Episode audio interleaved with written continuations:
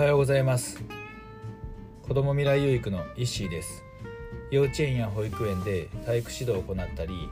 児童デイサービスそろばん教室レンタルスペースの運営をしたりしています。はい。ということで今日はえっ、ー、と朝ですね早起きしてシャあのランニングしようと思ってランニング、まあ、何も考えずに外に出たら着替えてねあの外に出たら雨が降っていてでうわっと思ったんですけど、まあ、雨の中ちょっとあのランニングしてきました。瞑想ランニングを、はい、あのしてきてで今、えー、帰ってきてちょっとあの作業してて一段落したので今こうしてちょっと本を読んでたんですけども今読んでる本が、えーと、分厚い本なんですけど虚数の上昇。中学生からの全方位独学法ってね、まあ、厚さが5センチぐらいある本で。でまああの虚数を軸に人類文化の全体的把握を目指した20世紀最後の隊長、ね、新世紀の教養はこの本から始まる。ねすごいねあのこれからの時代にえっ、ー、と教養はねこの本から始まるって書いてあってで関東圏一番最初のところもねなんかあさすがやなっていうところがあったのでえっ、ー、とすごい心に残ったんですよね。で心に残ってこれやって思ったのがえっ、ー、ともう若い子まあこれ中学生ぐらいの中学生にねあの向けてあの中学生からの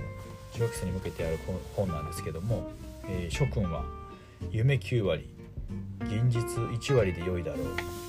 やがてそれが半分半分になり最後は現実だけが残るのである。これは物理的に制限された性を持つ我々にとって決して避けられない宿命である。ならば夢を見よう。青年にふさわしい夢を。という一文がありましてあなるほどなと思って。やっぱり若いうちはもう夢だけでいいんやなと。もう本当に夢9割。で現実が1割でいいっていうことなんですよね。っていうことはまあ僕今年齢が、えーと、40歳なのでまあ人生まあね今昔は80年って言われて今100年時代ってわれている中でじゃあ僕40歳なのでまあ夢が、え、6割。で現実が4割ぐらいでいいのかな。まだまだ僕自身ねあの夢を見てもいい年齢なんやろな、まあ、夢しか現実ばっかり見ててもやっぱり前に進めないしやっぱり夢見ること夢見るっていうかねあのやっぱりこう理想を描くとかぱりこうこうなりたいっていう自分っていうのをやっぱり常にねあの探求し続けるっていうのはすごくあの大切で必要なことなんだろうなと、はい、思います。でなのでまだまだねあの、えー、人から何と言われようとやっぱりねまだまだこれからねあのどんどんね夢を見て、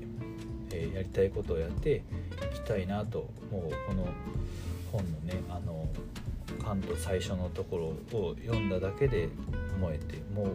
これでもう満足してはれないですけどもすごい熱いからね心熱い本なのであの読む前から心そうなってたんですけどもこれね1冊がねえっと4300円プラス5000円弱ぐらいするんですけどね。もうこの一言をこれを読むとだけでももうこの5000円のこの本の価値はあったかなと。勝手に満足してるんですけども、はいまあ、ちょっとずつねあの読み進めていこうと思います。はい、ということでねまだ僕はまだ夢6割で生きていいんだなと、ね、思えた、えー、ある日の朝でありました。はいということで今日も一日頑張っていきましょう。はいでは